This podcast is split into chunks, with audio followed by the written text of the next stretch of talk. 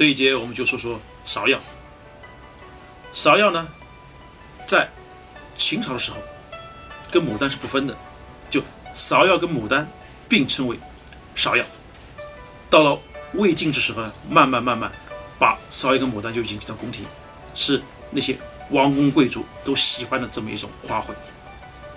逐步以后到唐朝，才把牡丹就尊称为这个花王，而芍药呢尊称为花相。这两个并称为花中二绝。到了唐宋以后，才逐步把芍药有白芍跟赤芍之分的。芍药作为这种食疗的这个食物呢，最早记载于西汉梅岑所著的《奇葩》。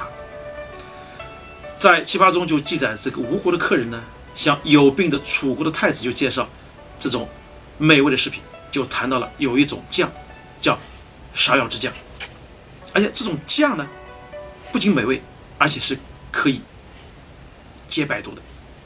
在《本草纲目》中也记录了说这个。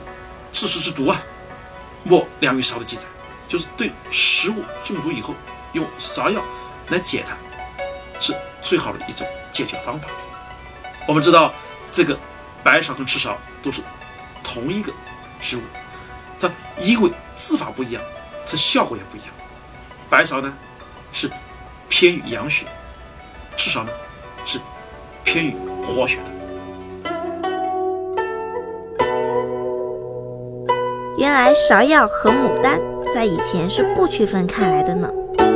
到了唐朝之后，牡丹才被奉为花王，芍药奉为花相。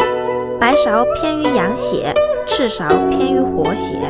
介绍芍药都说到这份上了，下一期呀，得让胡主任好好给我们讲讲白芍。大家记得锁定我们的节目哟。